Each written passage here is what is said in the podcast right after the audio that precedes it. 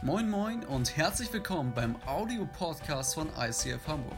Hier gibt es lebensverändernde Predigten, starke Messages und aufbauende Impulse. Also bleibt dran und viel Spaß beim Anhören.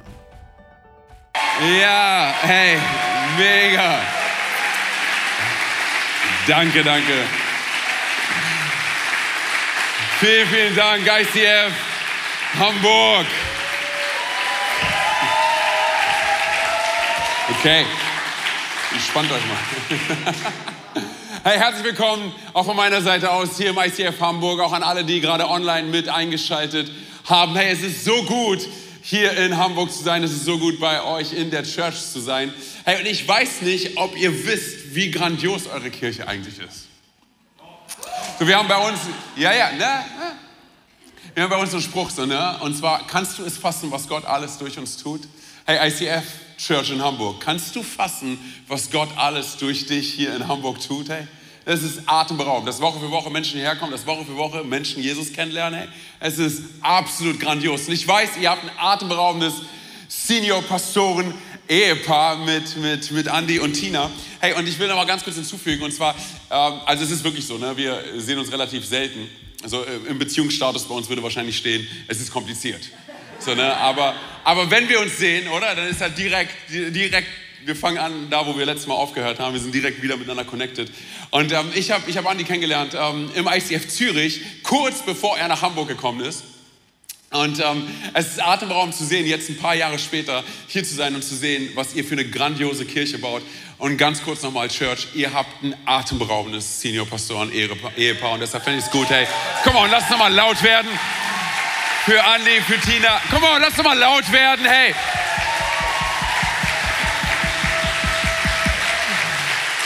Es ist atemberaubend, was ihr mit eurem Team hier tut, hey. Ey, und wie gut war der Worship, oder? Und diese Band ist on fire, oder? Come on. So, ich weiß, ihr tragt alle Masken und so weiter, ne? deshalb müsst ihr noch lauter sein, wenn ihr Amen sagt, sagt oder wenn ihr lacht. Könnt ihr laut lachen? Geht, genau, okay. Mega. Hey, wie gesagt, Riesenprivileg, heute hier sein zu dürfen. Ähm, und ich will, direkt, ich will direkt starten und zwar mit einer kleinen Frage. Und zwar wurde schon mal irgendjemand hier vor Ort, ähm, also nicht hier in diesem Gebäude, aber überhaupt, wurde schon mal jemand hier operiert? Okay, ja, ähm, okay, wurdest du schon mal operiert und musstest dabei wach sein? Kennt das ein paar? Ist jetzt nicht die coolste Sache, oder, der Welt, so, ne? Ich erinnere mich daran, vor ein paar Jahren ähm, sollte ich am Rücken operiert werden. Und eines der ersten Gespräche, die ich mit meinem Chirurgen gehabt habe, war, äh, lief so, dass, dass er mir gesagt hat, Herr Weil, ähm, Sie müssen am Rücken operiert werden und ich übernehme das gerne. Aber Sie müssen während der OP die ganze Zeit, Sie müssen die ganze Zeit wach sein. Weil Sie mir sagen müssen, falls wir die Nerven an Ihren Beinen treffen. das ist nicht das ermutigendste Gespräch. So, ne? Und ich war so, okay, äh, mit OP verstehe ich auch, was bedeutet wirklich wach sein. Und dann ist direkt die Anästhesistin mit reingesprungen. Sie meinte so, Herr Weil, machen Sie sich keine Sorgen, wir werden Ihnen was geben und Sie werden keine Schmerzen haben. Okay, gesagt, getan. Ich bin nach Hause gegangen, ähm, habe mich vorbereitet. Es hat noch ein paar Wochen gedauert, bis, äh, bis ich operiert werden sollte. Ich war super aufgeregt, okay? So, ne? Ich sagte ganz ehrlich, ich konnte die Nacht davor nicht richtig pennen. So, ne? Ich war super aufgeregt. Meine Frau hat mich ins Auto gesetzt. Wir sind ins Krankenhaus gefahren. Wir kommen am Krankenhaus an. Sie hat mich rausgeworfen und dann hat sie sich mit ihren Freundinnen getroffen. Ähm, ich war Spaß. Sie hat bestimmt gebetet. Hey, aber auf jeden Fall, ich war, ich war, ich war alleine, ich war alleine im Krankenhaus. Und dann haben sie mir halt so ein Beruhigungsmittel gegeben und dann haben sie mich äh, in, in, den ähm, Kreis, in den...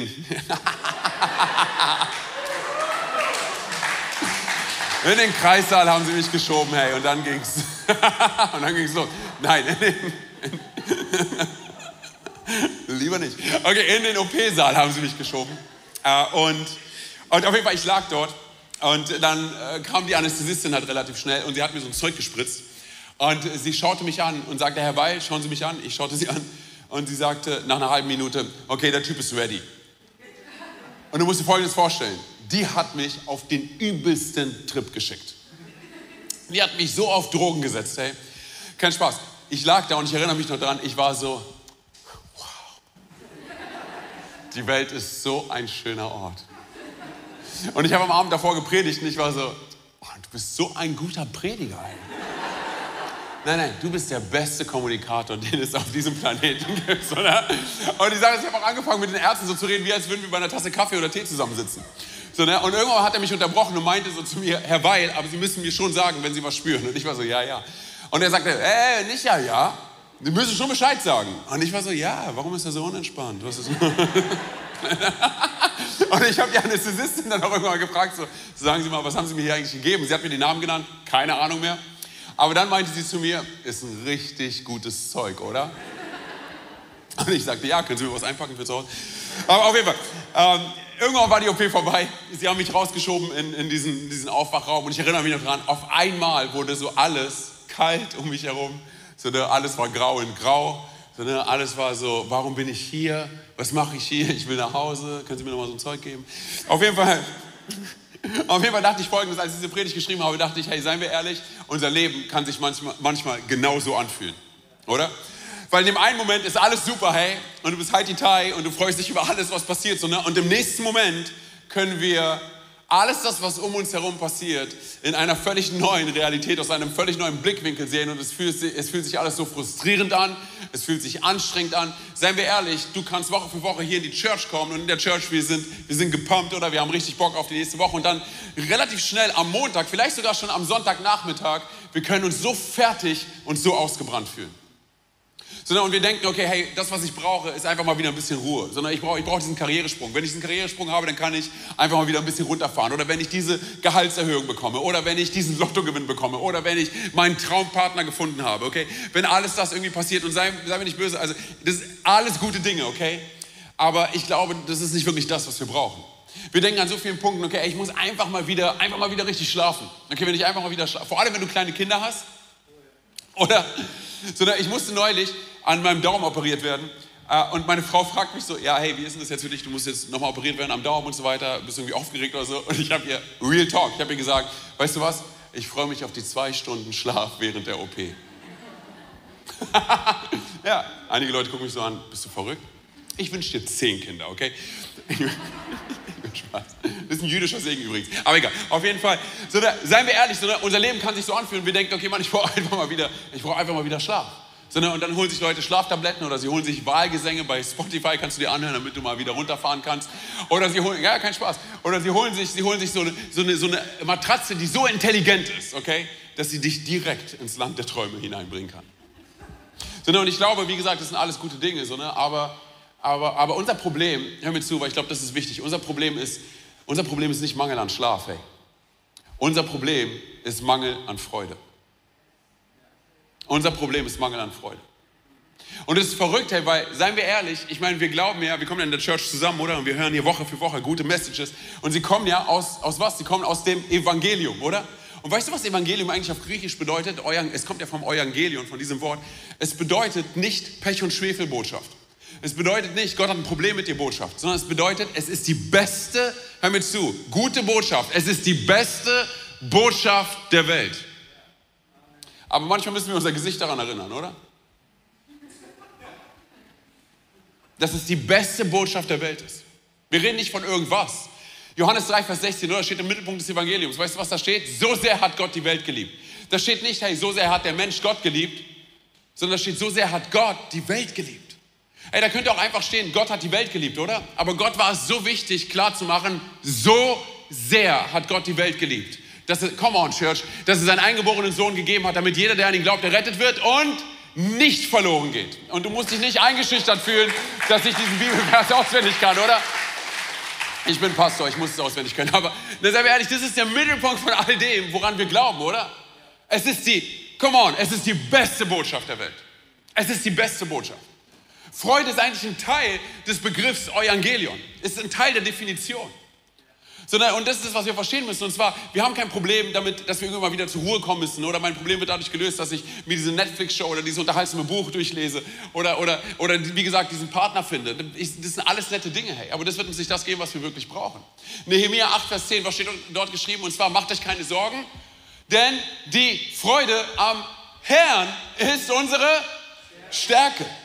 Und es ist so interessant, dort steht nicht, hey, dein Hobby, da steht auch nicht dein Job, da steht auch nicht hier, keine Ahnung, dein Auto, was du fährst, da steht nicht einmal Freude, ist deine Stärke. sondern da steht die Freude an wem? Die Freude an Gott. Das bedeutet, es ist eine Freude, die von ihm kommt. Es ist eine himmlische Freude, es ist eine göttliche Freude und Gott hat sie in unser Herz hineingelegt. Unser Problem aber in unserer westlichen Zivilisation unter uns Christen ist folgendes, und zwar an so vielen Stellen glauben wir das nicht mehr. Wir haben es vergessen. Wir können Freude und Gott irgendwie nicht zusammenbringen. So, es passt irgendwie, denken, es passt irgendwie nicht zusammen. Als würden diese beiden Punkte einander irgendwie diametral gegenüberstehen. So, aber ich sage dir ganz ehrlich, nichts könnte von der Wahrheit entfernter sein. Und das, was ich mir wünsche für dich, egal ob du schon Ewigkeiten Christ bist oder heute zum allerersten Mal hier bist, ist folgendes. Und zwar, dass du aus diesem Raum irgendwann mal rausgehst und sagst, weißt du was, ich habe verstanden, wie Gott auf mein Leben schaut. Und dass er mich liebt und dass er sich an mir, an mir freut. Ich wünsche mir für dich und für mich, dass das hier eine Ankerbotschaft wird. Und zwar, dass du vielleicht in ein paar Jahren darauf zurückschaust und sagst, weißt du was, hier wurde ein Anker gesetzt in mein Leben. Und, und all diese religiösen Bilder, wie Gott ist und wie er auf mein Leben schaut, hey, das, das will ich einfach rauskicken, okay? Lass, lass, uns, lass uns heute hineinspringen in, in Johannes 2, die Verse 1 bis 10, okay? Es sind zehn Verse. Ich weiß, Church, zehn Verse, aber ich glaube, dass wir das schaffen. Seid ihr begeistert für zehn Verse? okay, komm on, lass uns loslegen. Johannes 2, die Verse 1 bis 10. Zwei Tage später fand in Kanaa, eine Ortschaft in Galiläa, eine Hochzeit statt. Die Mutter Jesu nahm daran teil. Und Jesus selbst und seine Jünger waren ebenfalls unter den Gästen. Während des Festes ging der Wein aus. Sag mal bitte ganz kurz, der Wein geht aus. Der Wein geht aus, genau. Da sagte die Mutter Jesu zu ihrem Sohn, sie haben keinen Wein mehr. Jesus erwiderte, ist es deine Sache, liebe Frau, mir zu sagen, was ich zu tun habe? Meine Zeit ist noch nicht gekommen. Da wandte sich seine Mutter zu den Dienern um und sagte, tut, was immer er euch befiehlt. In der Nähe standen sechs steinerne Wasserkrüge, wie sie die Juden für die vorgeschriebenen Waschungen benutzten. Die Krüge fassten jeder zwischen 80 und 120 Liter. Jesus befahl den Dienern, füllt die Krüge mit Wasser. Sie füllten sie bis zum Rand. Dann sagte er zu ihnen, tut etwas davon in ein Gefäß und bringt es dem, der für das Festessen verantwortlich ist. Sie brachten dem Mann ein wenig von dem Wasser und er kostete davon, es war zu Wein geworden. Er konnte sich nicht erklären, woher dieser Wein kam. Nur die Diener, die das Wasser gebracht hatten, wussten es. Er rief den Bräutigam, den Bräutigam und sagte zu ihm, jeder andere bietet seinen Gästen zuerst den besseren Wein an und wenn sie dann reichlich getrunken haben, also betrunken sind, den weniger guten. Du hast aber den besseren Wein bis zum Schluss zurück, zurückbehalten. Bis zum Schluss zurückbehalten. Okay, hey, äh, bevor wir hier reingehen, will ich dir ganz kurz den kulturellen Background der damaligen Zeit skizzieren. Und zwar, du musst dir vorstellen, wie gesagt, wir befinden uns auf einer Hochzeit und das hier ist nicht irgendeine Hochzeit, das ist die Hochzeit. Es ist das Event der Superlative, okay? Und du musst dir vorstellen, in der damaligen Zeit war es so, dass so eine Hochzeit, sie wurde nicht nur einen Tag gefeiert, sondern sie wurde eine ganze Woche gefeiert. Das bedeutet sieben Tage und das hört sich meiner Meinung nach nach einer richtig guten Idee an. Ich weiß, für den Gastgeber voll stressig, aber für mich als Teilnehmer wäre das der absolute Hammer, oder? Mag jemand Hochzeiten hier? Mag jemand Eis? Ganz genauso fragen, oder? Also, oder? Ey, Hochzeit ist der absolute Hammer. So, auf jeden Fall, wie gesagt, wir befinden uns auf dieser, auf dieser Hochzeit und es ist das Event. Und ich sage dir warum. Weil Jesus mit auf der Gästeliste steht. So, jetzt kann man sich relativ schnell fragen, okay, was macht man mit einem Gast wie Jesus auf seiner Hochzeit, oder? Beziehungsweise, was macht Jesus auf dieser Hochzeit? Was macht er auf dieser Hochzeit? Ich meine, ganz kurz, er hat einen Auftrag und er hat einen Plan und er hat ein Ziel, oder? Und zwar, die Menschheitsgeschichte ein für alle Mal zu verändern. Und im Mittel von diesem Plan hat er genug Zeit, um auf eine Hochzeit zu gehen? Ehrlich? Weil seien wir ehrlich, er wollte ja noch nicht mal ein Wunder vollbringen, oder? So, ich meine, warum ist er auf dieser Hochzeit? Stellen wir uns vor, wir, wir sind auf deiner Hochzeit, okay? Und wir haben ja schon rausgefunden, hey, einige Leute mögen hier. Sind einige Leute hier verheiratet? Ja. Haben wir Singles hier? Ja. Und jetzt, wenn du clever bist, drehst du dich ganz schnell um und guckst. Hey. So, na, ich sage dir ganz ehrlich, ich, mag, ich liebe Hochzeiten. So, ne? Es gibt zwei Sachen, die ich nicht mag bei Hochzeiten. Und zwar zum einen dieses Schuhspiel. Kennt ihr das? Kennt ihr das? So, ne, weil nach dem zehnten Mal bist du so, okay, wer mag Wäsche waschen? Ich, okay. Hast du es auch verstanden? So, das, wenn du es ein paar Mal gesehen hast, dann bist du raus. Auf jeden Fall, was ich auch nicht mag, ist, meine Frau und ich, wurden schon ein paar Mal zu Hochzeiten eingeladen. Und äh, du musst dir Folgendes vorstellen, und zwar, wir wurden nicht an den Tisch gesetzt mit all unseren Freunden. Oder, Bro? Nein, nein, wir wurden an den Tisch gesetzt mit völlig Fremden, also mit Leuten, so ne, mit Arbeitskollegen, mit Familie, mit keine Ahnung was, sondern von dem Brautpaar. So, und es war nicht so, dass an dem anderen Tisch keine Plätze waren. Da war Platz. Ich habe es gesehen von meinem Platz, dass da Platz ist. ja, weißt du, was die Leute sich gedacht haben? Hm, wo setzen wir den Pfarrer hin? Ach, am besten an den Tisch mit all den Leuten, die Jesus noch nicht kennen, dann kann er ihnen davon erzählen. Und ich weiß, warum ihr lacht, weil ihr das tut. Ich war so ehrlich, soll ich jetzt deinen Job übernehmen oder was? Der Herr vergebe dir. Ich tue es nicht, aber ich mach Spaß. Also, ganz kurz. So, also, wie gesagt, ich mag, ich liebe Hochzeit. So, jetzt stell dir vor, wir sind auf deiner Hochzeit. Und Jesus ist mit auf der Gästeliste. Und Jesus taucht bei deiner Hochzeit auf. So, was machst du mit einem Gast wie Jesus? Setzt du ihn auch an den Tisch mit all den Fremden, damit er ihnen von Jesus, also von sich selber erzählen kann? was machst du mit einem Gast wie Jesus? Und ich glaube folgendes, und zwar, wir stellen uns diese Frage eventuell, was tue ich mit Jesus? Nicht, weil Jesus komisch ist, sondern weil du und ich komisch sind. Was meine ich damit? Und zwar folgendes, ich glaube, wir haben an so vielen Stellen ein, ein völlig falsches Bild von Gott, aber nicht nur das, sondern wir haben auch ein völlig verqueres davon, wie Gott auf unser Leben schaut. So, weil, lass mich dich schockieren, hey. Jesus hat nicht die ganze Zeit ernst und traurig reingeschaut. Das ist das Bild, was Kirche und Religion von ihm gezeichnet haben. Nein, hör mir zu, Church. Ich glaube Folgendes, und zwar, Jesus hat gelacht, Jesus hat Humor, Jesus ist die sympathischste Person dieses Universums. Und ich weiß, wir haben an so vielen Stellen Probleme, das zu glauben.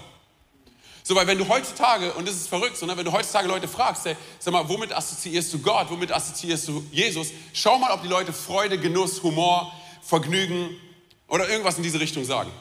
Nein, die Leute können es nicht zusammenbringen, was wirklich verrückt ist, weil wenn du in die Bibel hineinschaust, dann siehst du, dass Jesus, ich meine, seien wir ehrlich, er wird wie bezeichnet im Evangelium? Er wird bezeichnet als der Freund der Sünder. So seine Hater und seine Blogger haben ihn so genannt. Für uns heutzutage, sie wollten ihn verletzen, aber für uns heutzutage wäre das die größte Ehre, wenn du und ich so bezeichnet werden würden. So, aber er war ein absoluter Magnet für seine Hater und Blogger, aber genauso war er auch ein absoluter Magnet für wen noch? Für die ganzen Leute, die am, die am Rand der Gesellschaft lebten. Und zwar Zöllner, Prostituierte, Gangster, Mafiosis, oder? Wir würden heutzutage sagen, die Cracksüchtigen und die Hooligans unserer Zeit, sie wollten dort sein, wo Jesus ist. So ganz kurz, wenn wir heutzutage Jesus nicht so in, mit Freude und so weiter in Verbindung bringen können, ganz kurz, lass mich mal provozieren. Darf ich eine Frage in diesen Raum stellen? Könnte es sein, dass es nicht an Gott liegt? Könnte es sein, dass es mehr an uns Christen in unserer westlichen Zivilisation liegt, wie wir ihn darstellen? Könnte es sein? So, weil ich glaube folgendes, hey, du und ich, und das ist ein Satz, den wir bei uns in der Church haben, du und ich, wir sind wahrscheinlich die einzige Bibel, die unsere Nachbarn, unsere Freunde, unsere Kollegen, unsere Mitmenschen jemals gelesen haben. Was für ein Bild von was für einem Gott vermitteln wir den Menschen um uns herum? Das Bild von einem großen Boss, von einem Chef, von einem Drill Instructor, der nur darauf wartet, dich platt zu machen, weil du gesündigt hast? Oder ist es, ganz kurz, Church, oder ist es eher das Bild von dem Gott, der bereit war, Himmel und Thron und Herrlichkeit und Krone hinter sich zu lassen, um auf diese Erde zu kommen, zu dir und zu mir? Und hör mir zu, weder Grab noch Tod noch Teufel noch irgendeine Mauer, die wir um unser Herz herum bauen und etablieren, können Jesus davon abhalten, in dein Leben zu kommen und dein Leben äh, Berufung, Begabung, Bestimmung und vor allem Liebe zu geben. Kann es sein, dass es eher dieses Bild ist? Von dem Schöpfer des Himmels und der Erde, der sagt, ich liebe dich so sehr, dass ich bereit bin, alles für dich zu geben. Ich meine, ich weiß nicht, ob ihr dieses Lied kennt, oder? Was, was man vielleicht auch hier in der Kids Church singt, und zwar Gott liebt Kinder, große und kleine. Dicke, dünne oder lange Beine. Kennt ihr das? Kennt, kennt es irgendjemand? Ich sage dir eine Sache, eine tiefere Message als das bekommst du nicht von mir. So einfach ist es. Gott liebt dich so sehr, dass er bereit ist, alles für dich zu geben. So, unser Problem heutzutage ist folgendes, und zwar, wir leben so oft in so einer Sklavenmentalität. Und ich sage dir ganz ehrlich, wenn du, und das ist ein wichtiger Link, den wir uns vor Augen halten müssen, wenn du und ich, wenn du und ich nicht verstehen, was am Kreuz passiert ist, wenn du und ich nicht verstehen, wie Gott uns betrachtet, wenn du und ich nicht verstehen, dass wir Kinder des Allerhöchsten sind, wenn du bereit bist, ihm dein Leben zu geben, und wir immer noch in dieser Sklavenmentalität leben, wirst du niemals in der Fülle und im Überfluss leben, den Gott für dich vorbereitet hat. Weil das ist das, was so viele Menschen sagen. Sie sagen, nee, ich, nee, Anton, ich kann, ich kann Freude und Gott kann ich nicht zusammenbringen. Freude, nee, ganz kurz. Hey, Gott geht es nicht um Humor, Gott geht es nicht um, um Vergnügen, es geht um Himmel und Hölle. Natürlich hat Jesus Humor. Ist dir schon mal aufgefallen, wie du morgens aussiehst, wenn du aus dem Bett aufgestanden bist? Natürlich hat er Spaß, ey. Ich würde sogar nicht mal da stehen bleiben. Lass uns noch mal weitergehen. Jesus genoss das Leben. Ey, warum sonst soll er auf diese Hochzeit gegangen sein? Es gibt keinen guten Grund dafür, warum er auf dieser Hochzeit ist. Es sei denn, er wollte mit seinen Freunden dort sein. Es gibt sonst keinen guten Grund. Er wollte, wie gesagt, ja nicht mal ein Wunder vollbringen. Hey, und du siehst bei Jesus, er war auch niemals in Eile. Es ist nicht so, dass er irgendwann mal gesagt hat, weißt du was, ich muss von dieser Stadt in die nächste Stadt gehen, wir müssen jetzt los. Nein, hey, er genoss, er genoss diese Hochzeit, er genoss das Essen auf dieser Hochzeit, er genoss Zeit mit seinen Freunden. Er lachte, er hatte eine gute Zeit mit ihm, aber darüber hinaus, kann es sein, dass er auch ein Glas Wein genossen hat. Und lass uns nicht da stehen bleiben. Lass uns noch, noch weitergehen. Lass uns sagen, hey, dass es nicht nur um Genuss geht, sondern lass, lass uns sagen, es geht Gott um Spaß. Nein, nein, nein, Gott geht es nicht um Spaß. Natürlich. Ist dir schon mal aufgefallen, wie wunderbar der Garten beschrieben wird, in den Gott den Menschen hineingesetzt hat?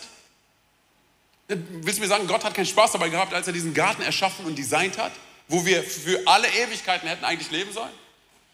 Ich meine, ganz kurz, meine Frau, sie erzählt mir immer wieder so, ne, was es für Pflanzen gibt und so weiter und sie zeigt mir, und ich, ich kann nichts davon auseinanderhalten. So, ne?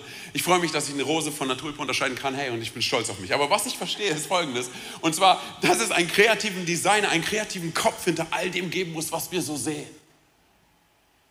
Oder Früchte. Ey, komm on, es gibt Früchte, da beißt du rein, das ist wie flüssiges Zucker, oder? Mag hier irgendjemand Zucker?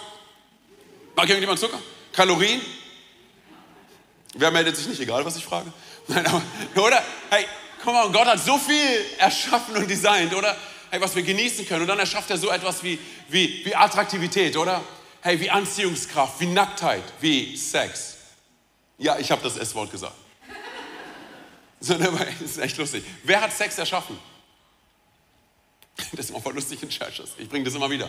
Wer hat Sex erschaffen? Leute sind so, der, der Teufel war es, oder? Ganz kurz, hey. Gott hat es erschaffen, oder? Und das ist die Sache. Ja, aber das ist die Sache. Lass es nicht awkward sein, oder? Gott hat Sex erschaffen und er sagt, hey Mann, ich setze einen Rahmen darum und ich nenne es Ehe.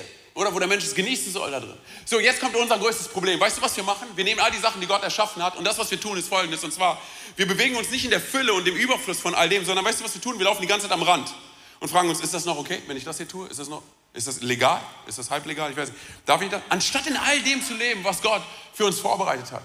Wir bewegen uns nur am Rand und das ist das, was wir tun. Wir nehmen das, was Gott erschaffen hat und wir machen aus dieser Fülle und Überfluss, wir machen Folgendes daraus und zwar, wir machen Lasten daraus. Und dann fangen wir an, in so einer Sklavenmentalität zu leben, anstatt als Kind des Allerhöchsten zu leben. Sondern weil wir meinen, äh, Gott ist so gut und er ist so gerecht und das ist es. Er ist es 100 Prozent. Okay, das ist das, was wir gerade gesungen haben, oder? Er ist so gut, er ist so gerecht. Dann schauen wir aber auf unser Leben, in unseren Alltag hinein und wir merken, oh, ich bin so gar nicht gut. Oh, ich bin, ich bin, sogar, dann, ich bin sogar dreifach daneben. Sondern wir denken, okay, ich muss, ich muss etwas tun, ich muss mein Leben fixen. Ganz kurz, du und ich, wir können unser Leben nicht fixen. Du und ich, wir sind der Kartoffelmann von Toy Story und wir liegen zerbrochen auf dem Boden, in Teilen verteilt. Und das, was wir brauchen, ist ein Retter und sein Name ist Jesus. Und wenn du das glaubst, dann sag doch mal bitte Amen. Er ist der Einzige, der unser Leben retten kann, fixen kann. Weil das, was wir verstehen müssen, ist, wir schauen in die Bibel hinein und wir sehen, Jesus, hey, er ist, er ist am Kreuz zur Schuld geworden, oder sagt die Bibel. Er hat unsere Schuld getragen, weil er dich so sehr liebt, oder? Er gibt sein Leben und er trägt unsere Schuld. Er wurde zur Sünde. Ganz kurz, wurde er zur Sünde, weil er gesündigt hat? Pff, nein. So, und unsere Gesellschaft erzählt uns, du und ich, wir müssen ein guter Mensch sein, oder? Hey, sei ein guter Mensch, dann bist du, dann bist du gut bei Gott. Nein, ganz kurz. Können du und ich durch gute Taten gute Menschen sein? Nein. Weil sonst wären wir Gott. Können wir nicht. Das, was wir brauchen, ist, wir brauchen, wir brauchen Jesus. Und ich sage dir eine Sache, hey, wenn wir Gott unser Leben anvertrauen, einfach sagen, Gott, ich gebe dir mein Herz. Mehr ist es ja nicht, oder? Gott, ich vertraue dir mein Leben an. Weißt du, was passiert? Du wirst anfangen, die Dinge, die du früher getan hast, du wirst anfangen, sie zu meiden. Nicht, weil du musst, sondern weil du willst. Du willst nicht mehr dort sein, hey, wo du früher warst. Das ist, was wir verstehen müssen. Hey, solange, ganz kurz, solange Jesus nicht alles für uns ist, wird es nichts auf diesem Planeten geben, was jemals genug für uns sein wird. Wir werden es überall suchen und nicht finden, hey. Sondern jetzt in der Church würden wir sagen, Amen, hey, das ist, das ist eine gute Botschaft. So, und dann kommt unser Alltag. Und lass mich mal ganz kurz unseren Alltag vergleichen mit ähm, einer Sache, die mir vor ein paar Monaten passiert ist. Und zwar, ich habe so die Mülltüten bei uns runtergebracht, so Biomüll und sonst was alles. Und kennst du das? Du gehst die Treppen runter und beide Tüten reißen einfach. Und alles liegt verteilt auf dem Boden und du bist so, ist das dein Ernst? Genau so fühlt sich manchmal unser Leben an. Vor ein paar Monaten ist ein guter Freund von mir gestorben. Und ich sage dir ganz ehrlich, ich bin rausgegangen bei uns aufs Feld und, und das, was ich zu Gott gesagt habe, war, weißt du was, hey, ich hasse diesen Planeten. Ich hasse all das, was hier passiert. Es ist so freaking ungerecht. Es schreit zum Himmel. Vor einigen Jahren ist meine Mutter gestorben. Vor einigen Jahren ist mein Vater gestorben. Vor zwei Jahren wurde mein Bruder tot in seiner Wohnung aufgefunden in Berlin. Und seien wir ehrlich, hey, schlimme Sachen passieren auf diesem Planeten und schlimme Sachen passieren manchmal auch guten Leuten. Und du kannst niemandem die Schuld dafür geben. Manche Sachen passieren einfach. Aber das, was ich in diesem Moment verstehen musste, war folgendes. Und zwar, dass bei all dem, was zerbrochen auf meinem Boden liegt oder bei all dem, was in meinem Leben zerbrochen ist, Gott mir Folgendes klar machen möchte. Und vielleicht ist es auch eine Botschaft für dich, die du heute mitnehmen kannst, hier vor Ort oder online. Dass Gott mir klar machen wollte, dass sein Plan und seine Liebe, seine Berufung, seine Bestimmung für mein Leben absolut überhaupt nicht zu 0% abhängig ist von all dem, was in meinem Leben passiert, von all meinen Umständen, von all meinem Zerbruch, von all meiner Performance, von all dem, was nicht funktioniert. Und zu absolut 100% abhängig ist von seiner vollendeten und vollkommenen Tat am Kreuz. Absolut abhängig von seiner Performance. Und wenn du und ich das für unser Leben annehmen können, dann verstehen wir Folgendes, und zwar, dass Gott uns anschaut und er sagt, hey, du bist gewollt, du bist geliebt, du bist es wert. Ganz kurz, der Schöpfer des Himmels und der Erde, der, wenn er spricht, Planeten aus seinem Mund rauskommt, schaut dich an und er sagt, ich will dich.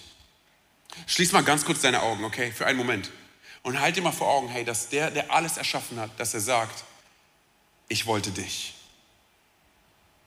So, dass es ihm nur um dich geht. Mal ganz kurz, nur für einen Moment, dass er dich anschaut und sagt, es geht mir nur um dich. Ich habe dich erschaffen, weil ich dich haben wollte.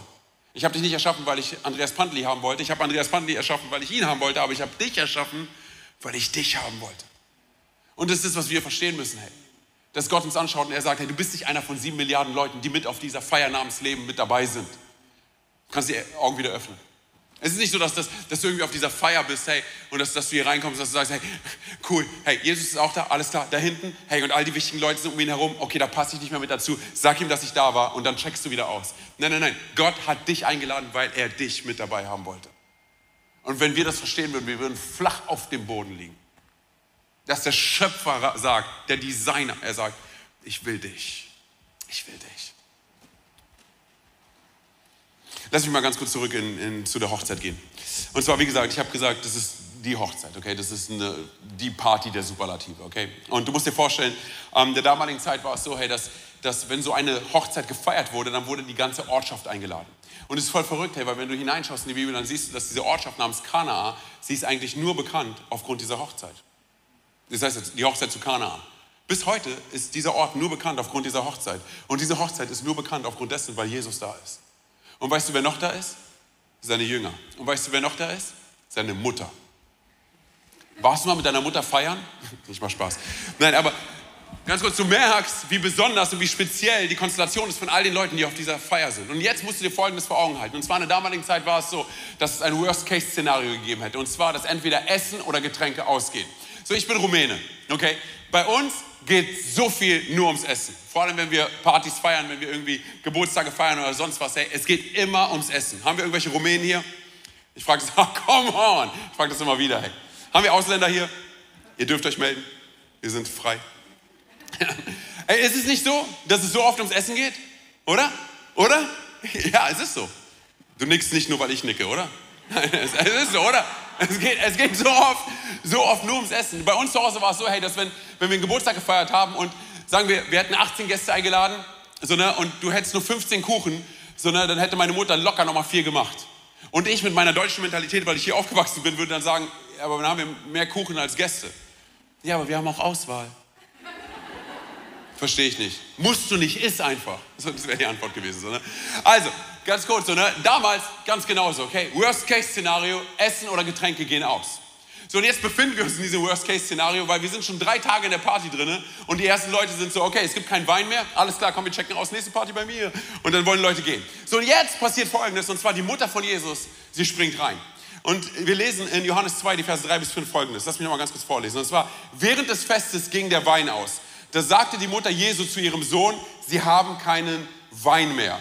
Jesus erwiderte, ist es deine Sache, liebe Frau, mir zu sagen, was ich zu tun habe. Okay, ganz kurz Pause.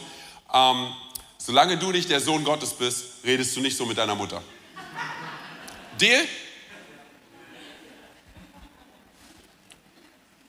Kennst du dich daran erinnern, hey, wenn du als Kind was Dummes gesagt hast und auf einmal dein Ohr angefangen hat zu pfeifen? Ich sage dir ganz ehrlich, meine Mutter war ein richtiger Gangster. Hey. Ich habe mich einmal in meinem Zimmer angesperrt und ich meinte, ich komme nicht raus. Und sie sagte, komm raus. Und ich so, nein. Sie sagte, komm raus, sonst komme ich rein.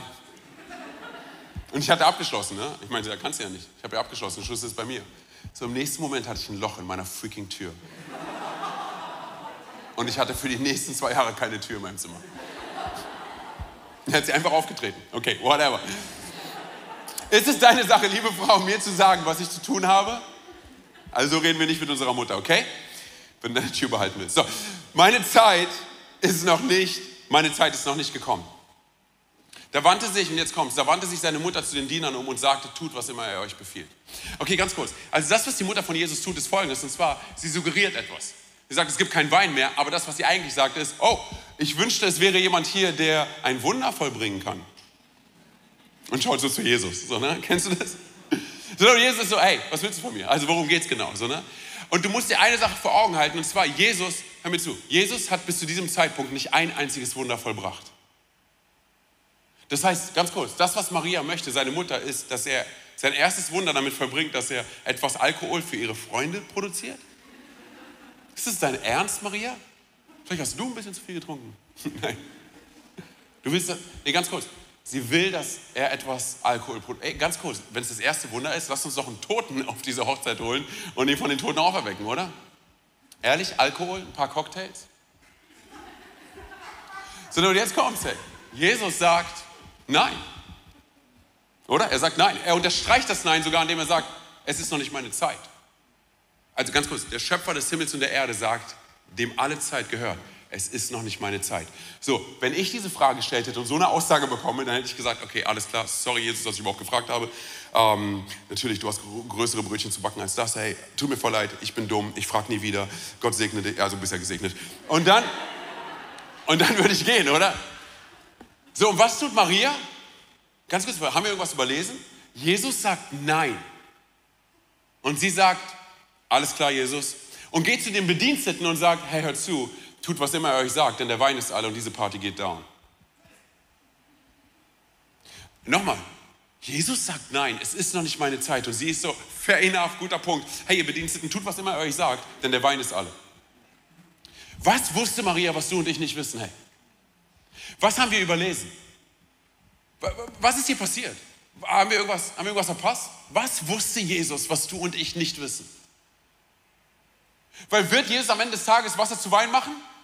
Ja, das ist die Story, oder? Jeder kennt sie, egal ob in der Kirche bist oder nicht. Jesus machte Wasser zu Wein. Was, was hat Jesus bewegt, dass er seine Meinung verändert? So, und ich sage dir, warum ich mich das frage, hey, weil ich an so vielen Punkten meines Lebens, ich schaue auf mein Leben und es ist nicht die Art und Weise, wie ich mit Jesus unterwegs bin. Aber wenn ich ganz ehrlich bin, ist es die Art und Weise, wie ich gerne mit Jesus unterwegs sein wollen würde. Und ich meine es nicht in dem Sinne, dass wir Gott manipulieren können, aber ich meine es in dem Sinne, dass wir eine Qualität an Beziehung mit Gott haben können, wo wir tagtäglich wissen, dass Gott für mich ist. Eine Qualität an Beziehung haben, wo wir wissen, hey, Gott interessiert sich so sehr für mich, dass ihm all die großen Sachen meines Lebens wichtig sind, aber genauso auch all die kleinen Sachen. Weil warum sollte Jesus sonst eingreifen? Es gibt kein, ganz kurz, es gibt keinen guten Grund dafür, dass Jesus jetzt hier ein Wunder tut. Und ich glaube folgendes, und zwar, wir lesen es ein paar Kapitel später, und zwar in Johannes 5, Vers 19, was die Antwort darauf sein könnte. Und zwar, da antwortete Jesus und sprach zu ihnen, ich sage euch, der Sohn kann nichts von sich selbst aus tun. Er tut nur, was er den, was er den Vater tun sieht. Und dann geht es weiter, was immer der Vater tut, das tut auch der Sohn. Ganz kurz, hey, das, diese Bibelstelle zeigt mir Folgendes. Und zwar, dass nicht nur die Mutter von Jesus auf dieser Party war, Jesus selbst auf dieser Party war, aber ganz kurz, könnte es sein, dass der Vater mit auf dieser Feier war? Weil er das Go gegeben hat? Weil er mit eingegriffen hat? Und es gibt mir Hoffnung für meinen Alltag. Wenn ich mich frage, hey, interessiert es Gott überhaupt, dass ich nicht weiß, wo ich mein Portemonnaie hingelegt habe oder wo ich meine Schüssel hingelegt habe oder wo ich, ob ich mit diesem Tank noch zur nächsten Tankstelle komme? Kennt irgendjemand solche Fragen auf der Autobahn? Komme ich noch bis, zum nächsten, bis zur nächsten Tankstelle? Oder bekomme ich noch einen Parkplatz vor diesem Gebäude, damit ich rechtzeitig bei meinem Termin da sein kann? Kennt es irgendjemand oder du betest, Gott, schenk mir bitte einen Parkplatz. Ja, aber es ist deine Schuld, dass du zu spät aufgestanden bist, oder? Und dennoch, hey, wie oft greift, Gott bei solchen Kleinigkeiten ein, oder? Interessiert es Gott, hey, dass ich noch dieses Date habe mit dieser einen Person? Oh, ich sag dir eine Sache, absolut, mein Freund. Weißt du warum? Weil er sich um dich schert. Du bist ihm wichtig. Er interessiert sich für dich. Er interessiert sich für all die kleinen Sachen und für all die großen Sachen, für all die großen Sachen und für all die kleinen Sachen. So, wenn du dich fragst, hey, kann ich meine Miete bezahlen? Kann ich meine Rechnung bezahlen? Bekomme ich diesen Job? Kann ich diesen Job halten? Darüber hinaus, hey, wie sieht es aus mit der Person in meinem Umfeld, die gerade im Sterben liegt? Oh, er kümmert sich darum. Du bist ihm wichtig. Wenn du weinst, weint er. Wenn du lachst, lacht er mit dir. Und ich glaube, an so vielen Punkten, wir verstehen das nicht. Wir vergessen es in unserem Alltag, wie sehr Gott für dich ist. Halt mal bitte eine Sache vor Augen. Und zwar, Jesus sieht deine und meine Sünde und Schuld klarer als jede andere Person auf diesem Planeten. Und zur selben Zeit liebt er dich mehr, als jede andere Person auf diesem Planeten dich jemals lieben könnte. Er kennt all unsere Verfehlungen, all die Versagensmomente, all die dummen Entscheidungen, all die schmutzigen Details unseres Lebens. Und zur selben Zeit liebt er uns dennoch. Was ist das für eine Liebe? Und so oft, wir wundern uns, wir, wir beten, aber wir wundern uns, dass Gott nicht eingreift. Oder wir denken, okay, warum passiert nichts? Ganz kurz, so oft gehen wir schon mit dieser Mentalität zu Gott, dass wir beten, aber schon davon ausgehen, dass er eh kein Wunder tun wird. Ja, ganz ehrlich, mein Gott hat so viel wichtigere Sachen zu tun, als für diese kleine Sache hier irgendwie einzugreifen. So oft denken wir so. Anstatt Gott den sein zu lassen, wer ist der Vater und wir die Position einnehmen, für die wir erschaffen worden sind, und zwar als Sohn und als Tochter. Und das können wir tun, indem wir sagen, Gott, weißt du was, ich vertraue dir mein Leben an. Das, wer ich bin, es liegt in deinen Händen. Was wäre, hey, wenn du und ich es genauso tun wie Maria? Mit all unseren großen Sachen, mit all unseren kleinen Sachen zu Jesus zu gehen. Was wäre, wenn wir mit unseren Erfolgen, mit unserem Schmerz zu Jesus gehen? Was wäre, wenn wir verstehen, was das Evangelium wirklich bedeutet, dass es eine Freudenbotschaft ist? Evangelium bedeutet nicht, ich nehme Jesus noch mit auf meine Reise. Okay, Jesus kommt auch noch mit in meine Tasche. Sondern Evangelium, ganz kurz, bedeutet, Jesus, ich vertraue dir mein gesamtes Leben an. Und weißt du, was zwangsläufig passieren wird? Deine Perspektive shiftet sich. Und mit der Zeit, hey, werden all die Sachen, die dir auf einmal wichtig sind, und all deine Wünsche, sie werden sekundär. Und das, was du dir am meisten wünschst, ist dort zu sein, wo Jesus ist. Weißt du, als Jesus auf diesen Planeten gekommen ist, ähm, hat er den Menschen einen Namen von Gott offenbart, den die Menschen bis dahin noch nicht gekannt haben. Und es war ein absolut revolutionärer Gedanke. Und ich will dir sagen, welcher es ist. Und zwar der Name Vater. Papa. Und ich will dir zeigen, wo es steht. Und zwar in Römer 8, Vers 15 steht folgendes geschrieben. Denn der Geist, den ihr empfangen habt, macht euch nicht zu Sklaven, sodass ihr von neuem in Angst und Furcht leben müsstet. Er hat euch zu Söhnen und zu Töchtern gemacht, durch den ihr rufen könnt, wenn wir beten. Aber Vater. Aber Vater. Und weißt du, was interessant ist? Dieser Text, der wurde ja aus dem Griechischen ins Deutsche übersetzt. Und es ist voll interessant, dass an dieser Stelle nicht das griechische Wort für Vater benutzt wird, Pateros, sondern der hebräische Begriff, oder? Aber. Warum? Ich will dir sagen, warum. Weil es die Art und Weise war, wie Jesus mit dem Vater gesprochen hat, als er im Garten Gethsemane gewesen ist, wie er uns beigebracht hat, wie wir das Vater unser beten können. Und zwar aus einem kindlichen Denken heraus. Weil aber, weißt du, was aber bedeutet? Es bedeutet nicht mal Vater. Oh, Vater. Nichts in diese Richtung. Es bedeutet Papa. Ganz kurz, das, was dieser Text uns klar machen möchte, ist folgendes. Und zwar, wir müssen keine Angst vor Gott haben. Er rennt nicht hinter uns her, weil er uns vernichten will, sondern er rennt uns hinterher, weil er uns nach Hause bringen möchte. Er versucht uns klarzumachen, dass wir nicht Sklaven sind, sondern Söhne und Töchter des Allerhöchsten. Ich sage dir eine Sache, hey, meine Kinder, sowohl mein Sohn als auch meine Töchter, werden niemals zu mir kommen müssen, egal was sie getan haben, werden niemals zu mir kommen müssen und sagen müssen, oh Vater, oh Herr Antonio Weil, Pastor in der Move Church sondern sie wissen ganz genau, dass wenn sie kommen, mit egal was, dass sie sagen können, Papa und ich bin da. Was wäre, wenn du und ich diese, mit dieser Mentalität zu Gott gehen und sagen, hey, hier bin ich, so wie ich bin. Und zu wissen, hey, dass Gott für uns ist. Es würde unseren ganzen Alltag, es würde, es würde unser Leben verändern. So, dann kann es gut möglich sein, dass du jetzt hier sitzt und du sagst, okay, was hat das mit meinem Leben zu tun? Antonio, weißt du was, ey, bei mir ist so viel schiefgelaufen. Ähm, ich habe mich selber aus dem Plan Gottes schon längst rausgenommen. Als hätten wir so viel Macht. Als hätten wir so viel Macht. Wir Christen, wir sind so lustig, wir sagen, ey, wir haben Gott gefunden. Ich finde nicht mal den Weg zu Aldi ohne GPS, aber ich finde Gott oder was? Nein, nein, nein, er hat uns gefunden, oder? Und als er uns gefunden hat, saßen wir nicht lieb und nett in der Kirche wie hier, hey, sondern wir haben ganz andere Sachen gemacht. Und dennoch wollte er uns, oder? Hey, ich will dir zeigen, wie sehr Gott dich liebt. Und damit komme ich jetzt gleich zum Schluss. Und zwar, wir haben in diesem Text gelesen, hey, da ist dort sechs steinerne Wasserkrüge standen, oder? Hey, wo letztendlich Wasser reingefüllt worden ist und Jesus machte Wasser zu Wein. Ganz kurz, du musst dir vorstellen, das ist das, was ja auch in diesem Text drin steht, dass, dass diese Wasserkrüge, die 100 Liter fassen, sie wurden benutzt für rituelle Waschungen. das bedeutet folgendes, und zwar all die Leute aus Kanaa, die gekommen sind, okay? Und das, wie gesagt, hey, da, jeder musste kommen. Wenn du nicht gekommen wärst, wäre es eine absolute Beleidigung gewesen für das Brautpaar, okay? Das heißt, die Leute mussten kommen. So, das heißt, wenn sie gekommen sind, sie hatten ja nicht nette Sneaker an, äh, wie wir heute oder Schuhe oder whatever, sondern sie kamen halt barfuß, oder? Also das, was sie getan haben, war, sie sind mit ihren Füßen in Kot getreten, in Sand getreten, Wüstensand und sonst alles. Und bevor sie zur Hochzeit reingehen, was müssen sie tun? Sie müssen ihre, ihre Füße waschen, aber genauso auch ihre Hände waschen. So, jetzt musst du dir mal ganz kurz vorstellen, hey, wie dieses Wasser ausgesehen haben muss. Wie muss, ganz kurz, hey, wie müssen die Ablagerungen an Kot und sonst was bei diesen steinernen Wasserkrügen, wie müssen, müssen diese Steinkrüge ausgesehen haben? Jedes Dixie-Klo ist sauberer als das. So, und was sagt Jesus? Hey, füllt diese Wasserkrüge, füllt sie mit Wasser. Und was macht er dann? Er macht den besten Wein daraus. Er macht nicht irgendeinen Wein draus. Er macht nicht so ein Rewe 3,90 Euro Wein draus, okay? Sondern er macht, obwohl Rewe ist viel zu teuer, Aldi, Pennymarkt, okay? Netto, was auch immer. Sondern er macht nicht, er macht nicht, so, er macht nicht so einen Wein daraus. Nein, ganz kurz. Er macht den aller, allerbesten Wein daraus. Und ich sage dir, was hier passiert, ist so ein Bild für das, was am Kreuz passieren wird. Und zwar Gott, wenn er in unser Leben hineinkommt, ganz kurz, Church, er wird unser Leben nicht etwas besser machen. Er macht, er macht unser Leben nicht, er improved es nicht und äh, fügt da noch etwas hinzu. Ganz kurz, er macht ein völlig neues Leben daraus. Ein völlig neues Leben daraus. Alles, was Johannes hier schreibt, am Anfang seines Evangeliums, zeigt auf das, was am Kreuz passieren wird. Es ist eine Hochzeit. Ganz kurz, was ist eine Hochzeit? Ein Bund zwischen Mann und Frau, oder? Der mit, mit einem Schnitt in der Hand eigentlich versiegelt wird. Was Berit heißt, Bund. Und dann wurden die Hände aufeinander gelegt. Was passiert am Kreuz? Blut wird vergossen von Gott selber, weil er einen Bund mit uns eingehen möchte. Hey, darüber hinaus, wer ist bei der Hochzeit? Die Jünger von Jesus? Johannes selber, der das Evangelium geschrieben hat, und die Mutter von Jesus. Wer ist am Kreuz? Es ist nur noch Johannes, aber auch die Mutter von Jesus, oder? Dann ist weiteren, ich weiß nicht, ob es jemals aufgefallen ist, aber wir sind am dritten Tag der Hochzeit.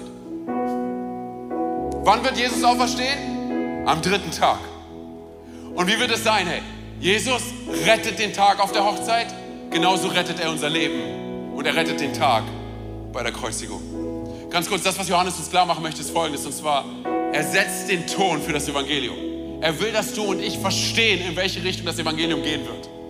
Er will, dass du und ich verstehen, was Gottes Botschaft für dich ist.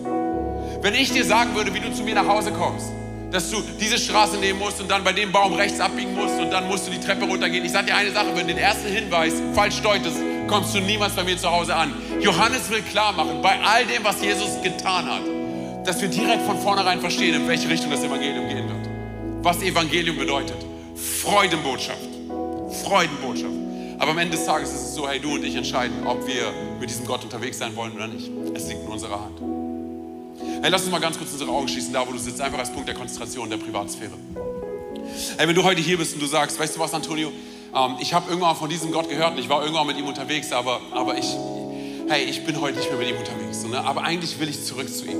Dann will ich dir gleich die Möglichkeit dafür geben, diesen Gott kennenzulernen. Wenn du heute hier sitzt und du sagst, weißt du was, ich habe gar nichts mit Gott am Hut, aber ich möchte ihn heute kennenlernen. Ich möchte heute zu diesem Gott.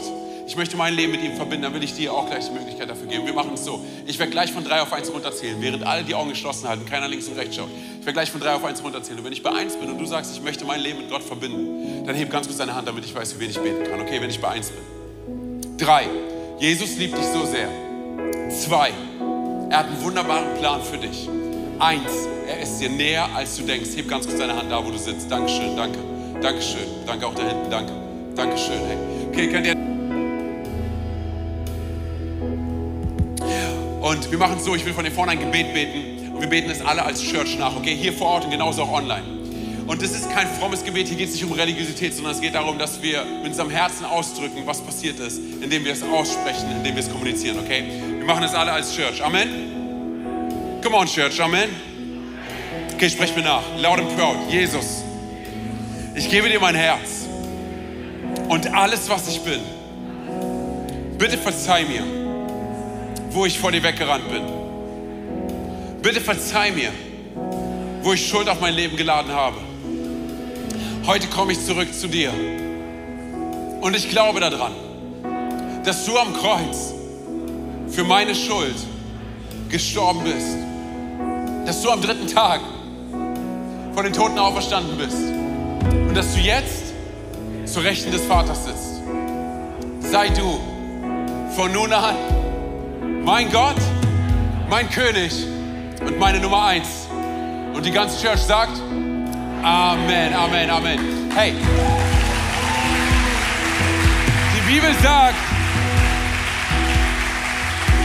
die Bibel sagt, dass im Himmel Party ist über eine Person, die umkehrt, wieder zurück nach Hause kommt. Heute waren es so einige hier. Komm on, lass uns mal aufstehen und mit dem Himmel ausrasten und eskalieren. Komm on, lass uns mal richtig. Komm on, lass uns mal laut werden. Komm on, lass uns mal lauter werden. Hey,